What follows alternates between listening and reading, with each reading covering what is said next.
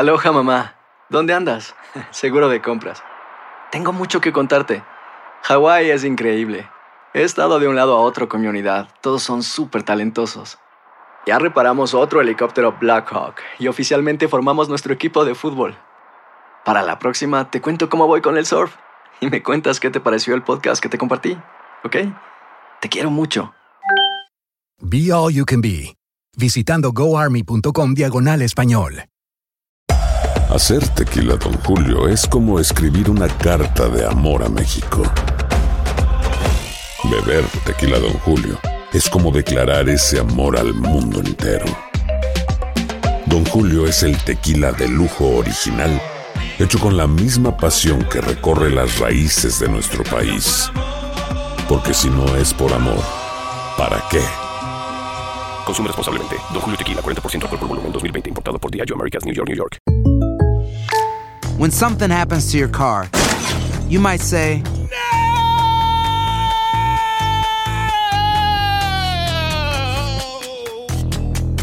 My car. but what you really need to say is something that can actually help. Like a good neighbor, State Farm is there. And just like that, State Farm is there to help you file your claim right on the State Farm mobile app. So just remember, like a good neighbor, State Farm is there. State Farm, Bloomington, Illinois. Boost Mobile tiene una gran oferta para que aproveches tu reembolso de impuestos al máximo y te mantengas conectado. Al cambiarte a Boost, recibe un 50% de descuento en tu primer mes de datos ilimitados. O, con un plan ilimitado de 40 dólares, llévate un Samsung Galaxy A15 5G por $39.99. Obtén los mejores teléfonos en las redes 5G más grandes del país. Con Boost Mobile, cambiarse es fácil. Solo visita boostmobile.com. Boost Mobile, sin miedo al éxito. Para clientes nuevos y solamente en línea, requiere AroPay. 50% de descuento en el primer mes requiere un plan de 25 dólares al mes. Aplican otras restricciones. Visita boostmobile.com para detalles.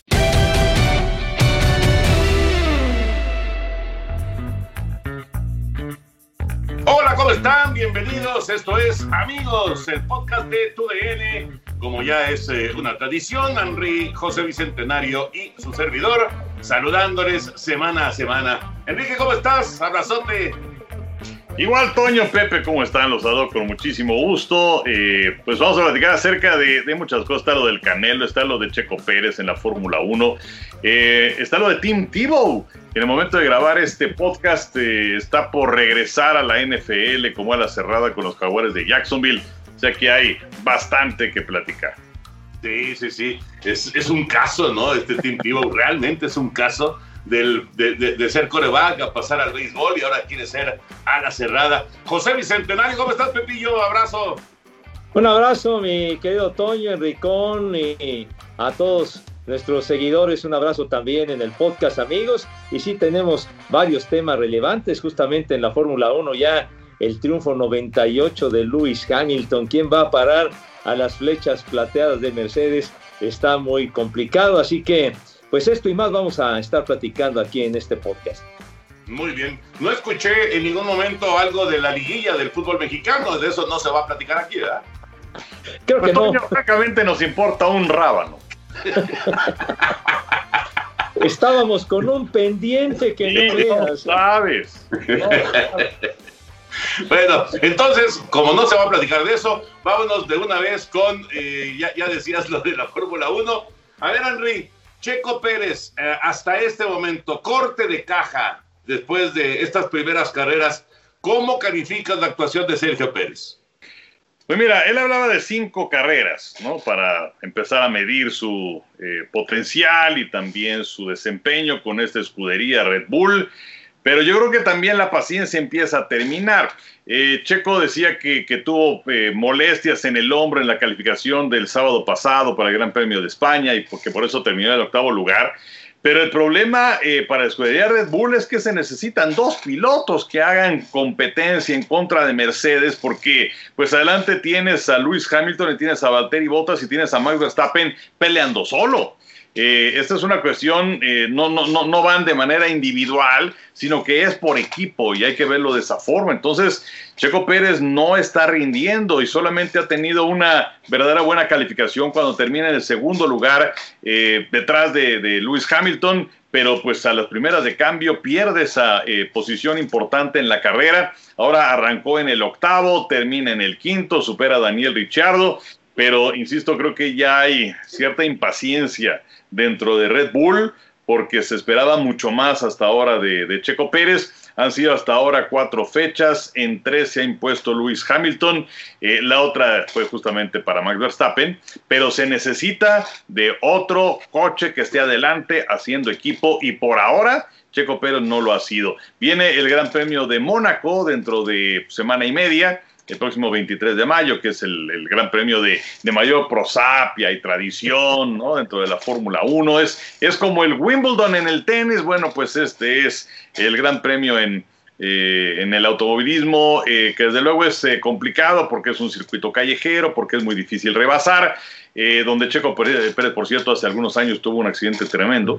Pero bueno, pues esperemos que para esta carrera ya pueda funcionar, porque por ahora creo que ha decepcionado. Correcto. Pepillo, es temprano para eh, pensar que hay, hay, presión y que, y que podría en un momento dado pues eh, Red Bull eh, arrepentirse de su decisión. ¿Es temprano todavía o, sientes que ya, ya tendría que estar dando otro tipo de resultado, Checo? No, pues sí, yo coincido con, con el Enricón de que pues ya, ya, ya tiene que aplicarse mucho más para colaborar junto con Max Verstappen, que es el que le va a pelear fuerte y que de hecho lo está haciendo la cima de la Fórmula 1 a Lewis Hamilton.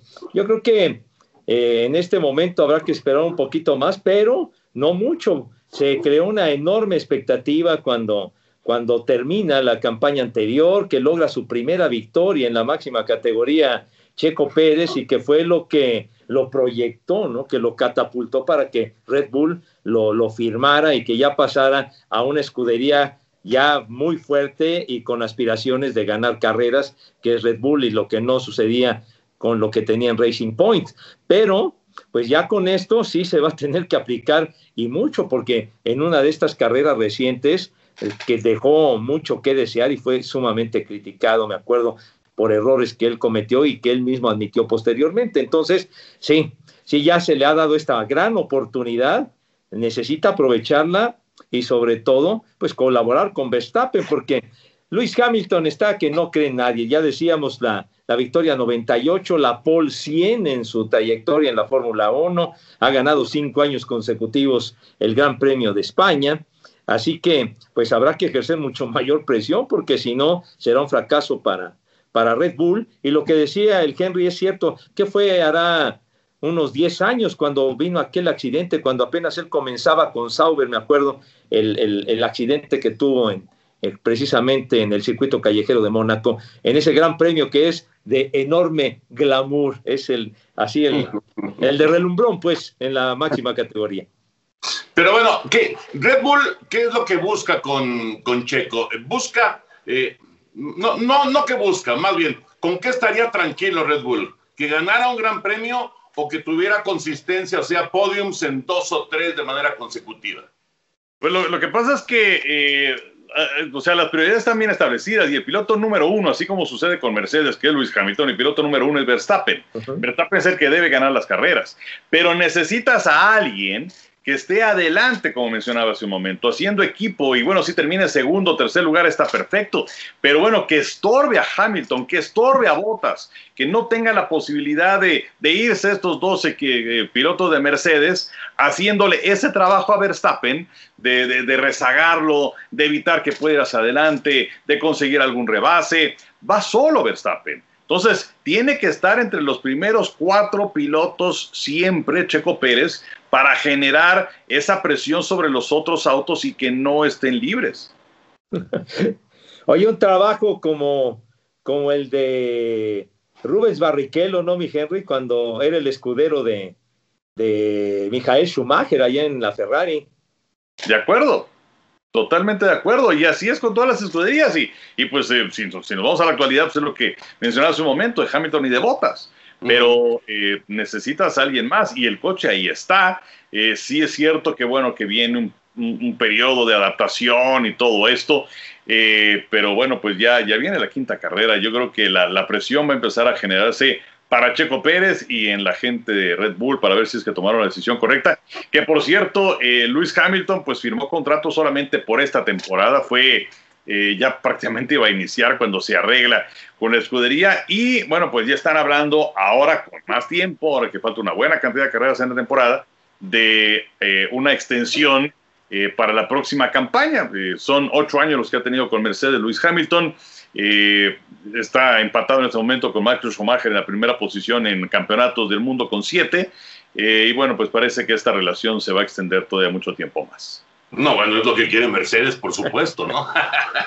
Eso es lo que quiere Mercedes. Oigan, hablando de tapatíos, hablando de eh, deportistas que están, digamos que ahorita eh, ahí, en la mira, en el microscopio, en la observación como eh, Checo Pérez, bueno, pues está el Canelo Álvarez, que el sábado, el sábado metió 73 mil personas al estadio de los Vaqueros de Dallas para conseguir una victoria eh, por nocaut técnico frente a, Sounders, al cual dejó muy mal, muy, muy mal, con fractura de pómulo y de, esta zona de, la órbita del ojo. Fue, fue una cuestión eh, realmente dramática para, para.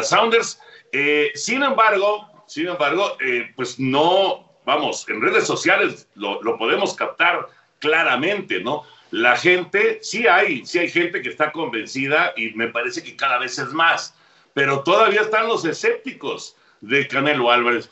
¿Qué tiene que hacer Canelo este, para, para convencer a la gente? O de plano nunca va a convencer a, un sector de, la afición por, por el boxeo. Pues yo creo que la, la, situación radica en los rivales que ha tenido el Canelo Álvarez, ¿no? Este, este Billy Joe Saunders que llegaba con etiqueta de invicto, y que pues además se la pasó bloqueando y haciéndole al chico malo, etcétera, etcétera, zurdo, que siempre da, siempre dan problemas los de guardia equivocada, como dicen en el boxeo, pero finalmente lo liquidó ya sin, sin, sin mayor problema el Canelo Álvarez, pero ya cuando uno empieza a pensar, pues es lo que hay, ¿no? Los rivales que, que, ha tenido quizás no sean de la relevancia definitivamente, de lo que se ha visto en otros tiempos o en otras épocas con campeones en esas categorías, ¿no? De supermedianos o de peso medio o de welter, etcétera, etcétera. Entonces yo, yo creo que va por ahí, de que esos rivales no han convencido a la afición de que sean de la talla como para, como para darle, darle una buena batalla al Canelo Álvarez. Yo creo que radica ahí la situación con él, independientemente de que él se aplica y, lo hace muy bien y demás, pero siento que al Canelo como que le ha faltado tener ese, ese independientemente de, de lo que hace en el ring, ese, ese carisma, ¿no? Ese, ese, esa personalidad, ese, ese benacá que decía mi papá para convertirse en un ídolo de la afición. Hacer tequila, don Julio, es como escribir una carta de amor a México. Beber tequila, don Julio, es como declarar ese amor al mundo entero. Don Julio es el tequila de lujo original, hecho con la misma pasión que recorre las raíces de nuestro país. Porque si no es por amor, ¿para qué? Consume responsablemente. Don Julio Tequila, 40% alcohol por volumen, 2020. Importado por Diageo Americas, New York, New York. Boost Mobile tiene una gran oferta para que aproveches tu reembolso de impuestos al máximo y te mantengas conectado. Al cambiarte a Boost, recibe un 50% de descuento en tu primer mes de datos ilimitados. O, con un plan ilimitado de 40 dólares, llévate un Samsung Galaxy A15 5G por $39.99. Obtén los mejores teléfonos en las redes 5G más grandes del país. Con Boost Mobile, cambiarse es fácil. Solo visita boostmobile.com. Boost Mobile, sin miedo al éxito. Para clientes nuevos y solamente en línea, requiere 50% de descuento en el primer mes requiere un plan de 25 dólares al mes. Aplican otras restricciones. Visita boostmobile.com para detalles. Hay gente a la que le encanta el McCrispy y hay gente que nunca ha probado el McCrispy. Pero todavía no conocemos a nadie que lo haya probado y no le guste. Para pa pa pa. Ahorra más en JCPenney, más tu oportunidad de conocer a Shaquille O'Neal. Este sábado 4 de mayo todos ganan durante la entrega de cupones de 10, 50 o hasta 100 dólares, solo en la tienda mientras duren. De 11 a.m. a 1 p.m., los miembros de JCPenney Rewards tendrán una oportunidad exclusiva de encestar para conocer a Shaq. Habla con un asociado en la tienda o visita jcp.com y conoce más sobre la jugada. JCPenney, vale la pena. Cupón válido el 4 de mayo en selección de estilos. Entrega de cupones solo en la tienda para mayores de 18 años. Y, mira, lo que pasa es que pues la, la, bronca del carisma, pues es que no puedes ir al Oxxo y te compras un, un carisma, ¿no? No, o sea, pues no. es un problema enorme, ya, ya naces con él. eh, y, y bueno, pues ese carisma que llegaron a tener el, el ratón Macías y por supuesto también el Pozo Olivares y Julio César Chávez, Sal Sánchez. eh, pero bueno, eh, hablando del Canelo, no- nos queda clarísimo. Yo creo que es el boxeador mexicano más profesional de la historia, ¿eh? Eh, por el que me digan, encima del que sea, en cuanto a dedicación, en cuanto a entrenamiento, inclusive en cuanto a la esquina que tiene. Pero eh, pues eh, es el tiempo en el que le tocó vivir y no, realmente como decía Pepe, o sea, no hay más. Y eh, ha ganado 16 peleas de campeonato del mundo. 16 peleas eh, de campeonato del mundo las que ha ganado el Canelo Álvarez. Eh, ahora, bueno, pues eh, ya le ganó a Billy Joe Saunders, que va invicto, 30 peleas sin revés. Ya tiene el título de la Organización Mundial de Boxeo. Va por el título de la Federación en contra de Cal Plant. Esta pelea todos suponen que será en septiembre próximo. Y luego, pues quizás una tercera pelea en contra de Golovkin. Eh, porque, bueno, pues eh, realmente es lo que más vende y lo que más interesa. Eh, tuvieron aquel empate que para muchos debió haber ganado Golovkin, luego tuvieron aquella pelea que gana el Canelo, que para muchos debió haber sido empate. Ya dijo el Canelo, bueno, yo estoy abierto a una tercera pelea, pero ya no voy a ir a 160 libras, va a tener que ser en 168. Y yo creo que a Golovkin le va a quedar bien. El tiempo está jugando en contra de Golovkin con sus 39 años.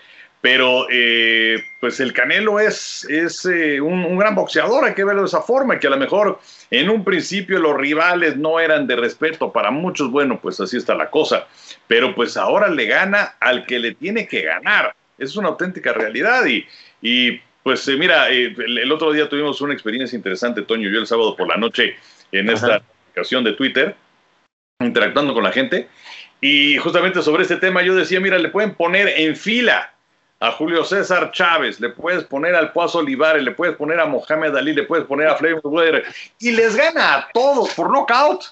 Y de todas formas la gente va a decir, no, pues es que ya eran unos flanecitos y ya, o sea, ya no hay forma. Desde el punto de vista, Toño, ya no hay forma, es una causa perdida.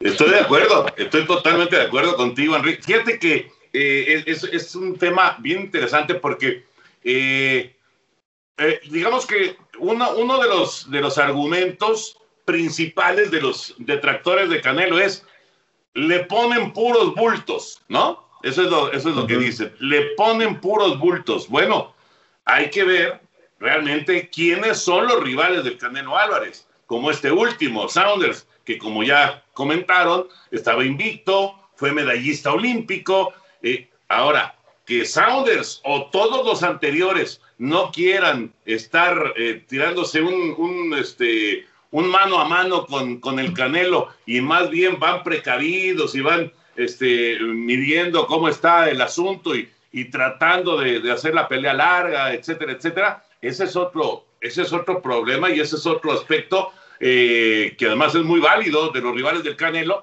pero que ha provocado que evidentemente pues se vean, este, no quiero decir temerosos, pero sí precavidos ante, ante Saúl Álvarez, ¿no? Eh, digo, tampoco acá somos promotores del Canelo, no, no, no se trata en este podcast de ser promotores del Canelo, ¿no? Que ya de por sí trae aquello de que este es un producto hecho por Televisa y entonces los lo quieren este, imponer a fuerza. No, no. Por lo menos no de este podcast.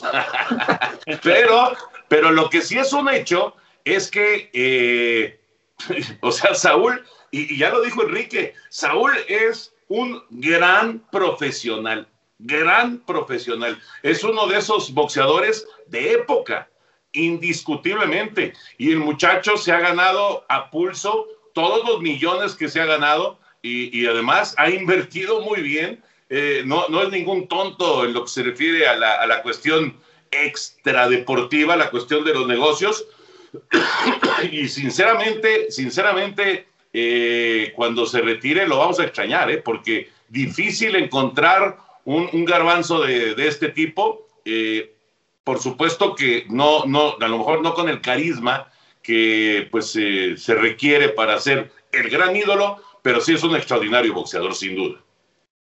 No, y es que, digamos, la baraja de rivales, pues está muy por debajo, ¿no? Está muy por debajo y eso no es culpa del Canelo, está muy por debajo de, de su capacidad y de su categoría y por eso gana las peleas, creo que sin, sin mayor problema. Y es que en, en, también dentro del boxeo, en otras divisiones, la carencia es enorme, ¿no? En, los, en, los, pesos completos sucede lo mismo, etcétera. Y yo creo que también surge eh, en, la idea de boxeadores en estos pesos que, que ha estado militando el Canelo, de eh, pugilistas de la talla de un Tommy Hearns o de un Marvin Hagler eh, o un Carlos Monzón, que eran palabras mayores, ¿no? Entonces, muchas veces puede uno pensar chispas y a los que nos tocó ver a esos, a esos peleadores en su momento, decía, esos tenían una enorme categoría, mucha clase y mucho poder, y entonces ahí puede surgir también la comparación, ¿no? De que quizá en otras épocas la, la, baraja de rivales era de mayor jerarquía de la que existe actualmente, pero pues eh, ahora sí, mi Toño Henry, es lo que hay. Claro. Es lo que hay y ni modo, punto. Así no, no, es. es que al final de cuentas, es que eso no es culpa del Canelo para nada, ¿no? O sea, Saúl se enfrenta a lo que le ponen y, y lo que le ponen enfrente pues, es lo mejor que hay en la actualidad. Pero bueno, insisto, no somos promotores y, y este, y la cantaleta, esa cantaleta de eh, es que son, eh, es un producto eh, impulsado por la televisión. yo creo que ya, Henry, hemos rebasado esas épocas, ¿no? Sobre todo con las redes sociales. O sea, sí, y, y sí es un producto de la tele. Y, y, me tocó estar desde los inicios de, de, de la carrera del Canelo Álvarez, eh, cuando íbamos, eh, que me tocó estar que en Guadalajara, o que íbamos a Monterrey, o a Tuxtla Gutiérrez, o que íbamos a Sinaloa. O sea, sí, este, me, me di mis buenos tours con estas de box. Pero te voy a decir una cosa, así como el Canelo tuvo sus reflectores, muchos tuvieron sus reflectores. Claro. Y muchos claro. se quedaron en el camino. Y algunos, no voy a decir nombres para no, pues, este, no exhibirlos, pero bueno, llegaron a ser hasta campeones, pero completamente grises. Y, en la cuestión del Canelo, él pues sí aprovecha esa oportunidad que tuvo como muchos para destacar y colocarse por encima. Y eso ya depende de cada quien. Eh, y, y, bueno, pues el Canelo llegó a, a, subir y a ser campeón del mundo y en base justamente a esa eh, profesionalización que, que, ha tenido desde un principio, a ser inteligente, a no perderse con la cuestión de, de, de los dineros que vaya que le han llegado en carretadas. Eh, pues es, es, un boxeador que, que, que, destaca sobre los demás y, y tú puedes leer, olvídate de, de gente eh, de, aquí de México, ¿no? De la prensa, eh, de, aquellos que están, digamos que a favor del Canelo. Pero puedes leer a muchos eh, periodistas de, de, boxeo en Estados Unidos y se refieren a él como la máxima estrella del boxeo. O sea, ni hablar, así es. Y, por eso es que Dazón le dio tanto dinero y luego pues vino la pandemia y entonces ese contrato que ya no, ya no continuó y ahora el Canelo pues está en otra posición y esa posición es en donde él es su propio promotor como lo hiciera pues también Floyd Mayweather Jr. y algunos otros eh, y todo esto pues simplemente porque está consciente de lo que pesa y de lo que representa para este deporte, ¿no? Así de fácil. Sí, sí. Y además, Pepillo, ¿Cuánta gente puede meter 73 mil personas en un, en un escenario para, para, una función de voz? ¿no? No, eso verdaderamente fue sorprendente. Y máxime que, que pues seguimos en pandemia, ¿no? Aunque en el estado en de Texas. Texas no.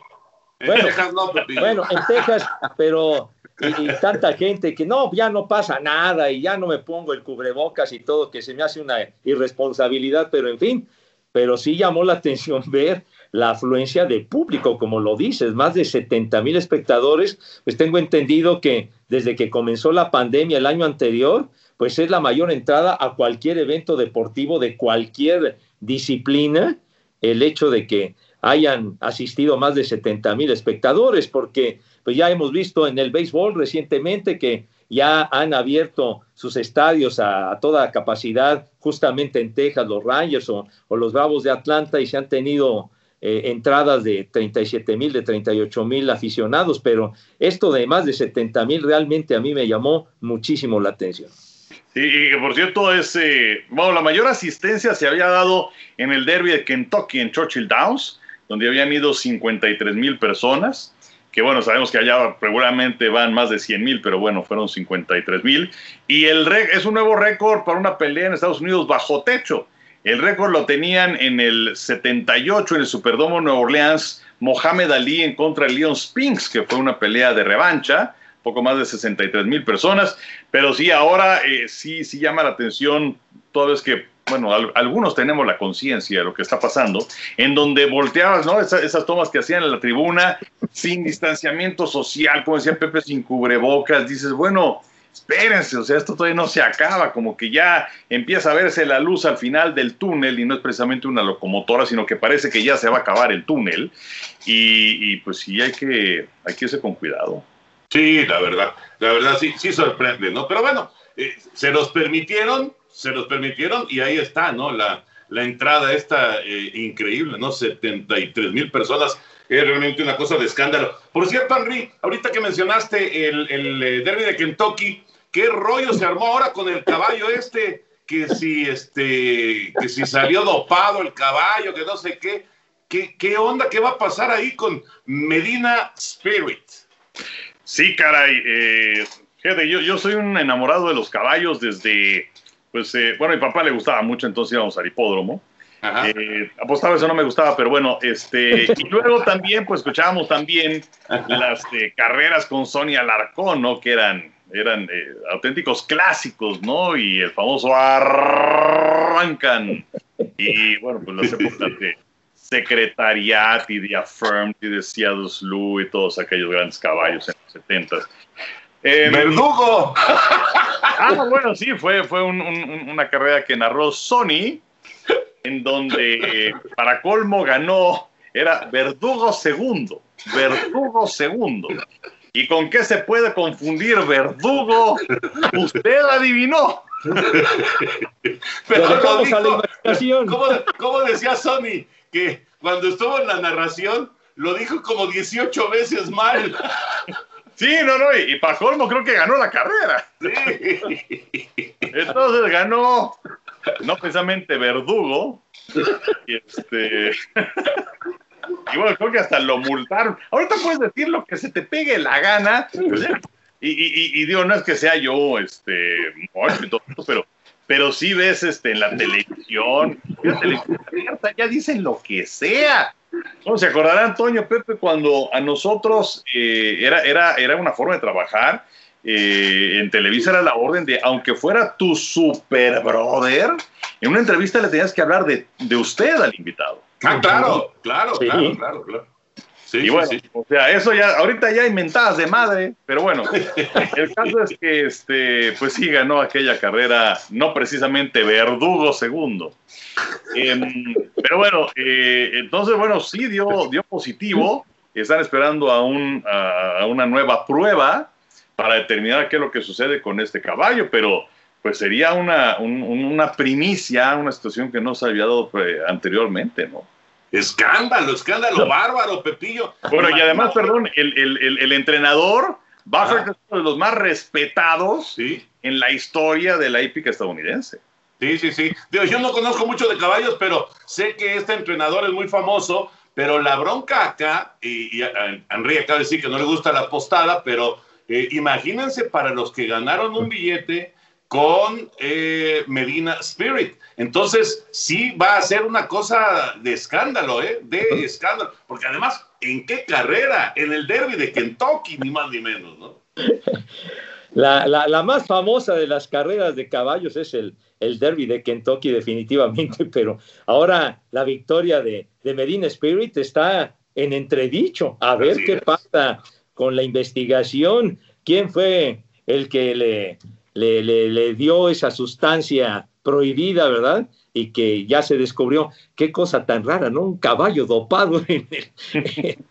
En el, decía, en decía, G. González, decía G. González en acción cuando estaba dando esa nota el domingo pasado, decía ¿Y por qué le echan la culpa al caballo? El caballo es el menos culpable. Sí, no, ya nada más falta. No, pues ¿qué? Se fue, se fue.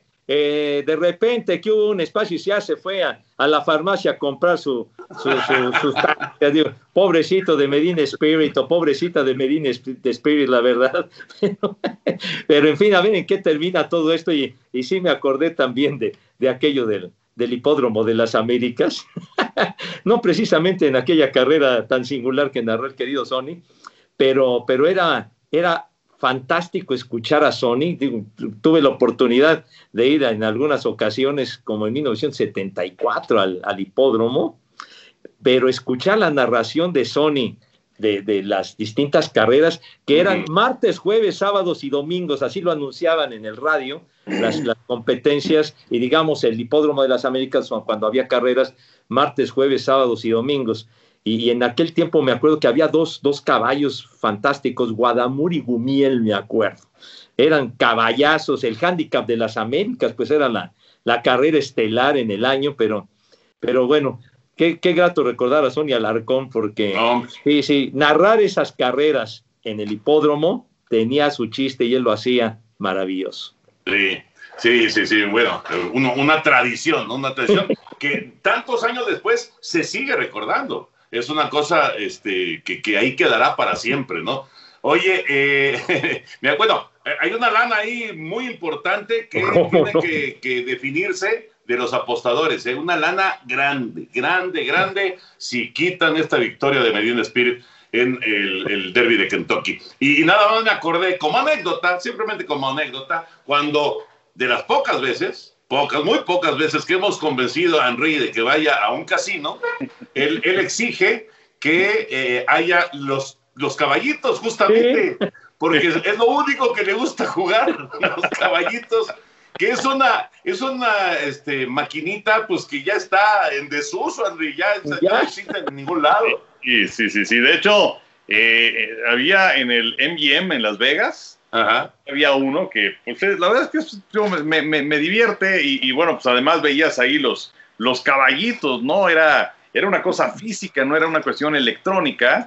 Entonces ahí iban los caballitos y entonces pues ahí le ponías de, a, tu cuartito y entonces ibas administrando tu lana y eran seis caballos y entonces pues apostabas a, la, a las combinaciones este, para quedar en, pues, en el primero o segundo, entonces pues, podías ir la combinación 1-2 o la 1-3, en fin, y además te aparecían los momios, ¿no? Que, que si era esa combinación, y entonces que era 100 a 1, en fin, y pues alguna vez le pegué, pero bueno, pues obviamente te llevabas, eh, no sé, 30 dólares o 40 dólares si le pegabas, pero pues era divertido, entonces pues ahí te, te pasabas un, un, ratito. Alguna vez, fíjate, también fuimos a, al Mundial de Gimnasia en eh, eh, Gente, en Bélgica, y entonces un momento en el que pues, decimos cruzar, estaba pegadito con Holanda, y entonces nos cruzamos y fuimos a Eindhoven.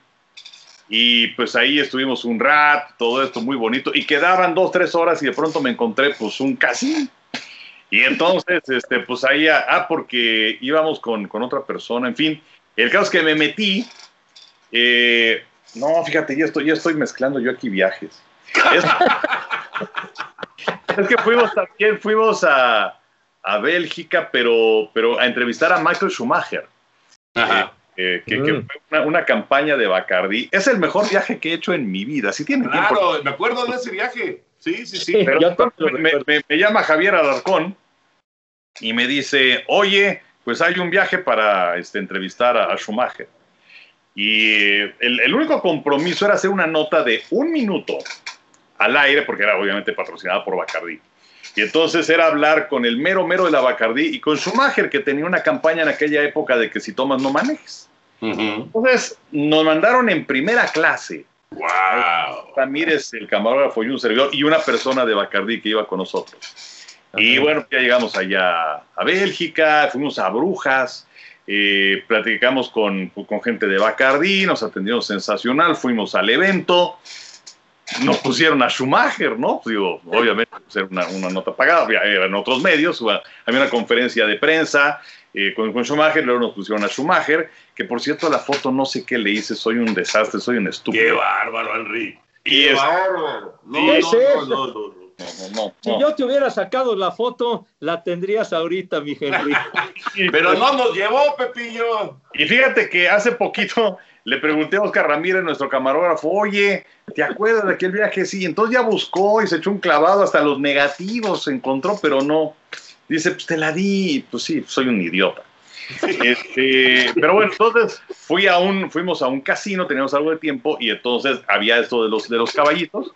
Y luego ya de regreso a México, pues en el avión, primera clase también, este, la, la, la nota la escribí en una hora, ¿no? Porque había que darle. Y entonces, como tenía que meter a Schumacher hablando y al de la Bacardía hablando, pues entonces eran piececitos ahí nada más. Nos vimos el sábado este, en, en Televisa, checaron la nota, pasó al aire y se acabó. Es Qué el mejor viaje que he hecho en mi vida. Con un esfuerzo brutal, ¿no? Te pusieron, te sentaron a Schumacher, primera clase. Ah, bueno, Toño, pero no había que hacerle preguntas estúpidas. O sea, también le daba mérito. Y había Eso que sí. escribir un buen texto. Ah, Tienes razón, tienes razón. Y a, pro- a propósito de, de Schumacher, que pues pasan los años y sigue el hermetismo para saber en realidad cuál es su auténtica condición que mantiene después del accidente que tuvo, de que se cayó y se golpeó la cabeza esquiando ahí en Suiza y eso es, eso es algo que ha llamado mucho la atención precisamente por, por la falta de información concreta y el hermetismo con lo que se ha manejado esa situación. Y ahora que decía el Enricón del, del viaje a, al Mundial de Bélgica de gimnasia, pues fue hace 20 años, mi querido Henry, que nos abandonaste en la Serie Mundial aquella de, de Arizona contra los Yankees, mi Toño. Hace claro. 20 añitos. Claro, pues re- recién había, se había presentado el asunto de las Torres Gemelas. Sí. Sí, sí, sí. Me acuerdo que, que, que- que seguro ah, todavía Enrique sí estaba cuando, cuando llegamos. ¿Sí fuiste a Nueva York, Enrique? No, no, No. no, yo este, cuando me dijo Javier, es que se movió todo el calendario por el asunto de, de los, las Torres Gemelas y la Serie Mundial, empezó después de lo programado, ¿no? Ujú. Y, y estaba el Mundial de Gimnasia y pues era, cami- era, era empezar a construir, ¿no? Después de la experiencia de Sydney, era Ujú. empezar a construir para Atenas. Y entonces, bueno, pues este, no tienes que ir y no sé qué tanto, pero dije en la torre, o sea, yo quiero ir a la Serie Mundial y eran los Yankees y, eh, y, y bueno, fui a los dos primeros partidos que fueron en Arizona y luego pues ya me fui a, a Bélgica. Y, y Gustavo Torrero estuvo con, con Pepillo y conmigo, sí, ya, ya me acordé. Lo que pasa es que lo de la, lo de la seguridad en, en, en Nueva York, después de lo de las Torres Gemelas, imagínense, Serie Mundial en Nueva York fue una cosa de locos, ¿no? De locos. Yo me acuerdo que llegamos como, no sé, como ocho horas antes al estadio, fue una cosa Pero brutal. eso, eso era porque Bush iba a hacer el lanzamiento de la primera pelota, ¿no? Entonces, pero, pero que entraron, llegaron tan temprano que entraron como Pedro por su casa. Ni siquiera, ni siquiera habían puesto las, las, este, los arcos de seguridad. no habían puesto nada. ¡Qué gran seguridad, eh! Y luego aparecieron muchos agentes encubiertos, ¿de acuerdo? Eso sí. No, no, no. Ya, ya, la verdad, ya faltando que cuatro o cinco horas, era una Ajá. cosa brutal de seguridad. O sea, había todo tipo de, de, de- de policías de los que puedes identificar y dicen que había un montón encubiertos, ¿no? Muchísimos sí, sí. encubiertos. Pero bueno, José cierto, Bicentenario, por de aquella serie, Toño, eh, pues yo trataba de buscar ahí este, en, en la televisión de Bélgica para ver alguno de los partidos. Imposible, o sea, imposible. Pero bueno, fue una, una buena experiencia aquella con... Creo que no iba Claudia Esteba todavía. Ah, no, sí iba Claudia, que de regreso, este, digo, me voy a extender un momentito, pero bueno, ya fuimos allá y dormíamos en Bruselas, íbamos a Gante a hacer este, las competencias y regresábamos, que además pues, la gimnasia tiene, pues, tiene mucho auditorio, la verdad es que nos fue, nos fue bien en aquella época. Iba también un representante de la Federación de Gimnasia, eh, y, luego la, la- la gala, que pues eh, no, no nos debían contemplar, prácticamente la hicieron para nosotros en Amberes, entonces digamos que estuvo bueno el tour. Y luego ya veníamos de regreso a México, pero yo estaba todavía con, o sea, qué padre, pero chin, yo hubiera querido ir a la Serie Mundial. Y entonces eh, el avión, tuvimos que viajar a Ámsterdam, y llegando a Ámsterdam, ahí vas corriendo para tomar la, la conexión, porque se nos hizo, se hizo tarde el, el avión anterior. y nada más se alcanzó a subir Eric Fisher al avión. ¡No! Y entonces casi, casi de así, nos tuvimos que quedar una noche en Ámsterdam. Pero yo la verdad de idiota, porque estaba, estaba medio molesto, me quedé en el cuarto en lugar de pues, ir a darme una vueltecita. Pero bueno. No, pues, hubieras aprovechado, Andrés, si ya, si ya se, se, se, se, este, se fue el avión, pues hoy era una buena posibilidad, la verdad. Sí. La verdad. Pero bueno. Oye, ahorita que dijiste de correr para alcanzar un, un avión, un día, un día hay que platicar nuestra anécdota de para alcanzar el vuelo a San Diego. Cuando estábamos en, en Nueva York y este Pepillo nos votó, por cierto, ahorita estoy pensando. Sí, Pepillo nos compartió votó. con, con Miguel Ramírez, el productor, y tú y yo dormíamos en, en otro cuarto. Sí, es cierto. Sí, es cierto, No, nos no, quedamos jetones. No, precisamente los voté. Entonces decía Miguelito Ramírez, ¿qué pasa? Pues, pues vámonos, pues vámonos. Pero realmente... Pues vámonos. Oye, Pepe, hubieras levantado el teléfono, hubieras marcado a la habitación, preocupado por tus compañeros, pero te valimos madre. o por lo menos hubiera ido a tocar. Pero ustedes siempre, siempre están a, a tiempo y todo lo Sí, demás. sí. Llamó poderosamente la atención, pero bueno, esa situación sirvió para demostrar sus habilidades al volante, haciéndole a Enrique. Así Enrique. recordando las épocas de Nicky Lauda, porque llegaron en un instante al aeropuerto. No, fue, fue dramático porque, o sea, el peor chofer, o sea, el más norteado soy yo. Y debo decir, el peor copiloto es Toño. Entonces era, era una, una, una combinación verdaderamente explosiva. Y además eran en los tiempos previos al Waze, o sea, no había nada. Entonces, eh, ahí en el, en el escritorio, en, bueno, en el hotel, nos dijeron más o menos cómo llegar. Y vámonos, y literalmente el burro que tocó la flauta, porque más sabía que ir a dejar el coche, no sé qué, que por cierto creo que fue de, de las pocas veces que, que para un viaje a Nueva York nos rentaron coche, porque, o sea, pues te mueves eh, en- o en los camiones, ¿no? De, de la liga para llegar al parque, o te mueves en taxi. Claro. El, coche es, es muy incómodo en ocasiones y además este, pues el estacionamiento es carísimo en el hotel. Son como 50 dólares diarios. Entonces había que dejar el, el- el- el coche ahí en la renta y ahí vamos corriendo al mostrador. Y me acuerdo muy bien, Toño, que la señorita nos dijo, ¿pueden correr? Sí, pues corran. y llegamos, lo hicimos. El burro tocó la flauta. Qué bárbaro, la carrera que pegamos fue increíble. Bueno, no había vuelo directo, entonces era hacer escala en Phoenix y de ahí Hacer tequila, Don Julio, es como escribir una carta de amor a México. Beber tequila, Don Julio, es como declarar ese amor al mundo entero. Don Julio es el tequila de lujo original, hecho con la misma pasión que recorre las raíces de nuestro país.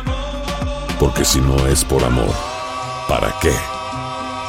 Consume responsablemente. Don Julio Tequila, 40% alcohol por volumen, 2020. Importado por Diageo Americas, New York, New York. Boost Mobile tiene una gran oferta para que aproveches tu reembolso de impuestos al máximo y te mantengas conectado. Al cambiarte a Boost, recibe un 50% de descuento en tu primer mes de datos ilimitados. O, con un plan ilimitado de 40 dólares, llévate un Samsung Galaxy A15 5G por $39.99. Obtén los mejores teléfonos en las redes 5G más grandes del país. Con Boost Mobile, cambiarse es fácil. Solo visita boostmobile.com. Boost Mobile, sin miedo al éxito. Para clientes nuevos y solamente en línea, requiere AroPay. 50% de descuento en el primer mes requiere un plan de 25 dólares al mes. Aplican otras restricciones. Visita boostmobile.com para detalles. Si no sabes que el Spicy McCrispy tiene Spicy Pepper Sauce en el pan de arriba y en el pan de abajo, ¿qué sabes tú de la vida? Para, pa, pa, pa. La venta para amigos y familiares de JCPenney está de vuelta. Desde el lunes ahorra 30% extra en artículos por toda la tienda. Esos son ahorros adicionales por encima de nuestros precios bajos. Dile a tus amigos, ven con tu familia y ahorren en grande. No olvides, ya se acerca el Día de las Madres. Y tenemos todo lo que mamá quiere: joyería, belleza, salón y tarjetas de regalo. JCPenney, vale la pena. Cupón válido del 29 de abril al 5 de mayo en selección de estilos. Aplican exclusiones. Detalles en la tienda jcp.com. Ah, Sí. sí, es cierto. Sí, sí, porque además era cruzar todo, todo Estados Unidos. Todos, todos son- Sí, no, no hubiera sido una friega que dar, la verdad. Y además, además ni siquiera por algo eh, de trabajo, lo que sea, no, los dos güeyes se quedaron dormidos. Exacto, nos quedamos jetones, esa es la verdad. Pepillo, momento de abrir eh, el baúl, por favor. Ah, bueno, el día de hoy eh, vamos a mostrar un, un carrito para mí que, que me trae muchos recuerdos de una de mis películas favoritas, que no sé si la hayan visto, es una película de, de 1968, pero que, que causó gran revuelo, y esa película se llama Bullet, y el estelar Steve McQueen, y que se caracteriza esa película por, por una de las eh, eh, mejores persecuciones en, en, automóvil en las calles ahí de San Francisco, de, de, las mejores persecuciones que se hayan filmado jamás. Entonces, y, y, esa, y esa persecución la hacía en este auto, en este auto. ¿Es un Mustang o qué? Es un Mustang, Mustang 1968. Este carrito. Eh, está increíble, Pepillo. Está increíble, ¿no? Qué bárbaro. Este carro, y además, eh, la verdad está bien bonito. Sí. Porque además, ah, Para ah, la gente que nos escucha, es un, es un Mustang verde. Ajá. Abre, abre sus puertitas, ¿verdad? El, el, automóvil también, el cofre lo abre para que se vea el motor. Ajá. No, no sé si se alcance a ver ahí. Sí, sí, sí. Pero a ver, móvelo tantito a tu izquierda, Pepillo. Ajá. ¿Ahí así? Un poquito más. ¿Así? No, no te veas. Perfecto. Sí, ahí, ahí se ve el motor. Ahí está. Ahí. La verdad que eh, está bonito el carrito este. y, y, sobre todo porque, porque eh, Steve McQueen para mí ha sido de mis grandes ídolos de la, de la pantalla, ¿no? De la cinematografía. Steve McQueen en esa película, no sé si, si hayan tenido la oportunidad de verla, mi querido Toño Enricón. No, no, no, no la recuerdo, la verdad. ¿Es película muda? No, ¿qué, qué, oh, ¿qué pasó, mi Toño? Yo, créeme que te respeto, te respeto, mi Toño, pero si fueran las tres y cuarto, no te respetaba, ¿verdad? No la recuerdo, Pepillo. No la recuerdo, la verdad. No, digo, he visto No, pues- varias de Steve McQueen. De hecho, mi película favorita es El Gran Escape. Exactamente. eh, en donde, bueno, pues iba en, en la moto y todo esto, y que lo mandaban a aislamiento una y otra y otra vez. Eh, por supuesto, casado con, con Ali McGraw en su momento. Ajá. Pero, este, todo esto para decir que no he visto Puli. No, pero, pero es una película que, que está disponible, inclusive aquí, aquí tengo la caja del, del, del carrito este. Oye, ¿y, y es de tracción o tiene control remoto o algo así? no, no, no, no, no, sí, simplemente, o sea, rueda, rueda muy bonito, tiene sus, los, los, eh, los eh, rines, aquellos que se hicieron muy populares en, en, en aquella década, a finales de la década de los años 60, principios de los 70, y, y, y la verdad, este, Steve McQueen le gustaba mucho eh, la velocidad, manejar, lo hacía en la película, después hizo una película a principios de los años 70 que se llamó Le Mans, eh, recordando todo el ambiente de, de las 24 horas. Y, y- y fue una película también eh, muy, muy padre que a mí me, me- me gustó mucho. Inclusive aquí en la cajita venía la, una figurita de Steve McQueen precisamente. Ah, qué maravilla. Eh, aquí la figurita de Steve McQueen. Que muere muy joven de cáncer, ¿no? ¿En dónde, ¿En dónde conseguiste esta maravilla, Pepillo? La conseguí en una, en una tienda que vende este tipo de, de memorabilia, de automóviles, de motocicletas, y, y es padrísima esa tienda que, se ubica en el World Trade Center. La verdad que, que si les gusta todo esto, dense una vuelta porque van a quedar maravillados y dicen, chispas, debo de tener la tarjeta lista para darle unos golpes arteros para llevarse toda esta memorabilia. Pero la verdad, si no han visto Bullet, véanla. Él, eh, eh, Steve McQueen actúa como un detective y, y por esa razón es, es muy interesante la película. Sale Jacqueline Bisset guapísima. Uh, Jacqueline Bisset, estamos hablando de 1968, y sale un artista que fue muy famoso en una serie de televisión que, que aunque el Enricón estaba muy, muy chiquitín en aquella época, pero que sabe tanto de las series de tele, Robert Bond, mi querido Henry. Ah, Robert Bond. Bueno, pues él era de la gente de Cipoll. Exactamente. ¿Cuál? Es- el ¿Cuál agente era? de Cipoll, Robert Bond. Y él era Napoleón solo. Ah, él era Napoleón solo, ok. Sí. ok. Ah. Y además el doblaje en español era de Julio Lucena, Ujú. que era extraordinario. Sí. Esa serie fue muy popular y pasaba en el Canal 2, el agente de Cipoll, y salía este David McCallum, ¿verdad? Y como Ilya Kuriakin. Ajá. Ándale. Eh, Así, parecía perro de aguas aquel David McCallum, güero, con, con todos los pelos así para abajo. Y, y además era, era buen músico, tenía su orquesta y toda la cosa, el David McCallum. Pero Sí, luego, sí, luego David McCallum hizo un- otra serie que la recuerdo mucho, du- duró poquito tiempo, pero la ponían en Canal 8 los lunes, la, la- la veía antes del partido de fútbol americano. Y era El Hombre Invisible. Ah, Ajá. claro, claro, pero por supuesto que sí. Y, y Canal 8 antes de que se uniera a, Telesistema Mexicano o después? No, no, no, ya, ya, era, ya era Televisa, te estoy hablando de fines de los 70, principios de los 80. Ah, no, ya, ya, totalmente.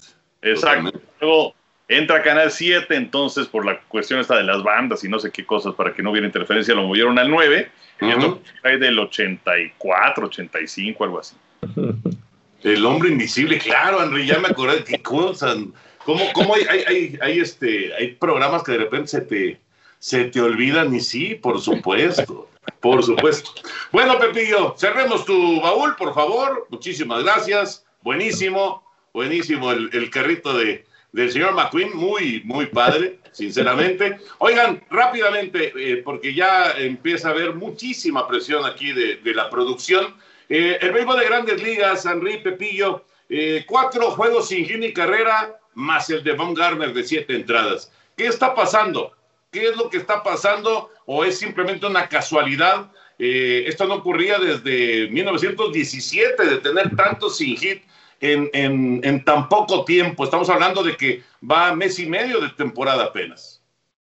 Pues yo creo que puede ser eh, dos factores. Uno, creo que la casualidad es eh, algo importante, además del trabajo de los pitchers. Y dos, eh, pues quizás el hecho de que la pelota ahora le hayan aflojado eh, las primeras capas ¿no? de, de hilo, haciendo una pelota un poco más muerta, porque los últimos años era récord de home run y récord de home run año tras año. Eh, y ahora tanto el número de cuadrangulares como de imparables por partido, eh, el promedio de bateo también ha ido hacia abajo en el primer mes de la temporada. Creo que son estos dos factores, ¿no? Los que han tenido que ver con esta situación.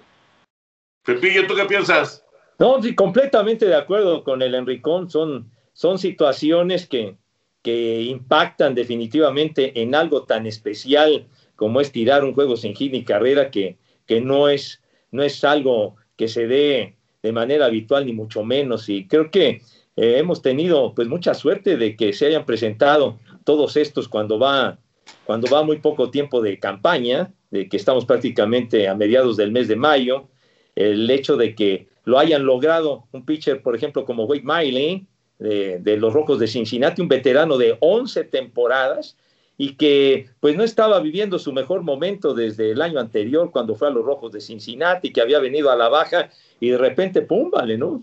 Tira esa joya de picheo eh, contra los indios de Cleveland o cuando tuvimos este muchacho Carlos Rodón, ¿no? Carlos Rodón con los Medias Blancas de Chicago, igual. Y frente a los indios de Cleveland, qué curioso, los indios de Cleveland han sufrido en esta campaña dos, dos juegos sin hit ni carrera. Y lo que también llama la atención es de que los indios en su parque, que nos ha tocado estar en varias ocasiones en el Progressive Field, los indios de Cleveland a su favor no han tenido un juego sin hit ni carrera desde que se inauguró ese parque en 1994. Qué curioso, qué curioso. Oigan, a ver, ¿qué, les parece este, este argumento eh, para entender el dominio del picheo y, bueno, los sin hit también, por supuesto, pero el, el, dominio del picheo en general en este mes y medio de temporada. El año anterior, los pitchers, los abridores sobre todo, eh, tuvieron en promedio 11 o 12 aperturas. Un eh, pitcher que está en la rotación durante todo un año, en una campaña normal, está entre 33 y 34 partidos, ¿no? 33 y 34 inicios, 35 a lo mejor. ¿Esto qué quiere decir? Que los pitchers llegaron del 2020 al 2021 con un trabajo mucho más moderado en su brazo, mucho más descansados. Desde mi punto de vista, el no haber tenido tanta actividad en el 2020 o en el caso de los jóvenes, no haber jugado simplemente en el 2020 y estar ahora eh, ya, ya, jugando en el 2021, les está ayudando. O sea, esos, esos brazos que normalmente terminan completamente agotados, totalmente fatigados, ahora están frescos para el 2021. ¿Cómo ven ese, ese argumento? Puede ser, o sea, yo creo que puede ser una situación más, eh, aunque, vamos, yo, yo, este, creo que también tiene mucho que ver pues la ayuda que tengas en el campo de tus compañeros, en fin. ¿no? Pero yo creo que puede ser un, un, un, factor importante también, sí lo tomaré en cuenta. Yo, por supuesto, también lo tomaría en cuenta, definitivamente, que lleguen con el brazo más descansado, pero para este tipo de circunstancias también, independientemente de la colaboración de tus compañeros, dependes también mucho de la suerte, ¿no? La, la claro, fortuna, claro. de los imponderables que se puedan presentar en, en, en, un juego para poder lograr una joya de picheo. Lo que, lo que se le negó, por ejemplo, ¿se acuerdan? A Armando Galarraga con los Tigres de Detroit en aquel encuentro contra, contra los indios de Cleveland, que por culpa del umpire de primera le echó a perder un juego perfecto. Uh -huh. Por ejemplo. La peor decisión de un umpire en la historia, Pepillo. Así, así de sencillo. La peor, y vaya que, y vaya bueno, que ha habido, ¿eh? Varias, Toño, ha habido varias. Sí, varias, hay varias. Aquella de Denkinger en la Serie Mundial del 85 de Kansas City en contra de San Luis con el Charolito Horta. De acuerdo. Pues, esa es, creo que es más importante porque es una serie mundial. Sí. Lo era pues, un juego sin Gini Carrera en campaña regular, pero. Juego perfecto, Henry, juego perfecto. Bueno, juego perfecto, pero el otro de la serie mundial. Sí, sí, sí. Creo, creo que se puede equiparar. Creo que se puede equiparar el de Denkinger también. Sí. Pero no, y además el momento en que se dio la, ese, esa pifia de Denkinger fue un momento clave para que la, la serie mundial diera la vuelta. ¿se sí, porque Cardenales dominaba esa serie mundial.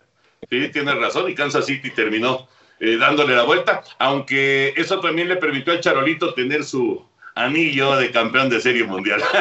que hay pocos mexicanos con anillo de campeón de serie mundial. Bueno, señores, ya, ya casi llevamos una hora, así que ya nos vamos a despedir. Nada más, Henry y Pepillo. Hablando acerca de eh, pues, béisbol de grandes ligas, y ahora que se dio esto de Albert Pujols, que ya lo platicamos la semana anterior, eh, Pujols va a estar en el Salón de la Fama, eso es un hecho. No hay ninguna discusión. De los peloteros actuales, de los actuales, ¿cuál es el primero que les viene a la mente que dicen ustedes, seguro este va a estar en el Salón de la Fama? De los actuales. Mike Trout. Mike Trout, ok. Ok. Pepillo. A la mente luego, luego Max Scherzer. Scherzer también. Los dos van a estar en el Salón de la Fama. Yo no sé por qué, lo primero que vino a la mente fue Nolan Arenado. no pero, sé por qué. de Cardenales, pero digo, va a estar, yo creo que va a estar, ¿no? Pero... Sí, yo también creo que va a estar, pero me suena mucho más lógico Trout y me suena mucho más lógico Scherzer, la verdad, la verdad. Así pues que digo, creo que yo, yo, yo ando un poco mal. no, bueno, pero Kershaw también, Andy, por supuesto. Claro, pero, claro. pero ya, eh, pero, pero, es que esta, esto de cómo funciona el cerebro es curioso, ¿no? De repente dices tal cosa y te acuerdas de uno por X motivo, ¿no? Es, es chistoso. Pero claro, Kershaw sería un automático para mencionar. Así sin es. duda, sin Claro. duda.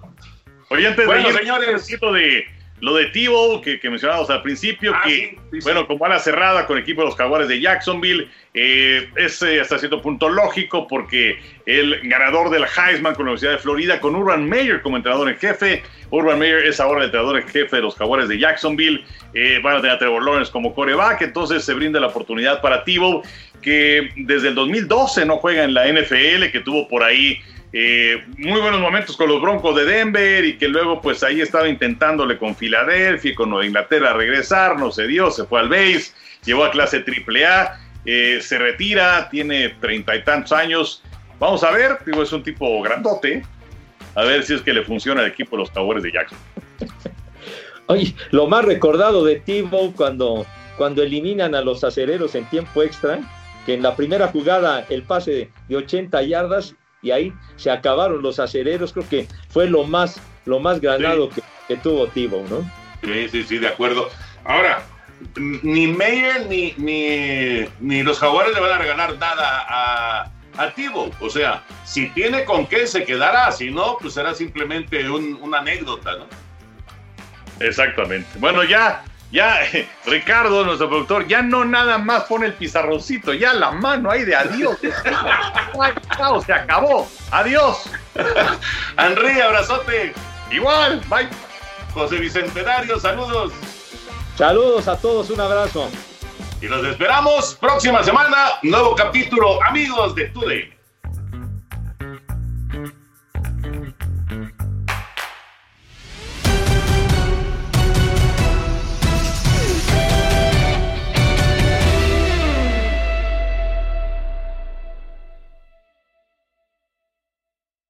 Boost Mobile tiene una gran oferta para que aproveches tu reembolso de impuestos al máximo y te mantengas conectado. Al cambiarte a Boost, recibe un 50% de descuento en tu primer mes de datos ilimitados. O, con un plan ilimitado de 40 dólares, llévate un Samsung Galaxy A15 5G por $39.99. Obtén los mejores teléfonos en las redes 5G más grandes del país. Con Boost Mobile, cambiarse es fácil. Solo visita boostmobile.com. Boost Mobile, sin miedo al éxito. Para clientes nuevos y solamente en línea, requiere AroPay. 50% de descuento en el primer mes requiere un plan de 25 dólares al mes. Aplican otras restricciones. Visita para detalles. Hay gente a la que le encanta el McCrispy y hay gente que nunca ha probado el McCrispy. Pero todavía no conocemos a nadie que lo haya probado y no le guste. Para pa pa pa.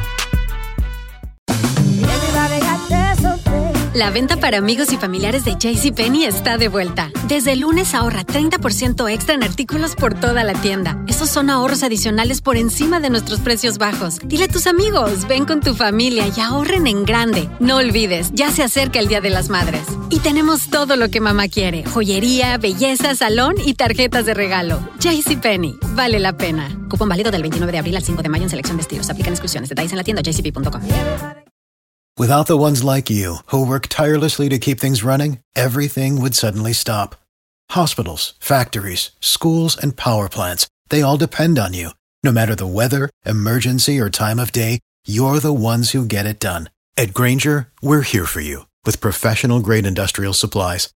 Count on real time product availability and fast delivery. Call clickgranger.com or just stop by. Granger for the ones who get it done.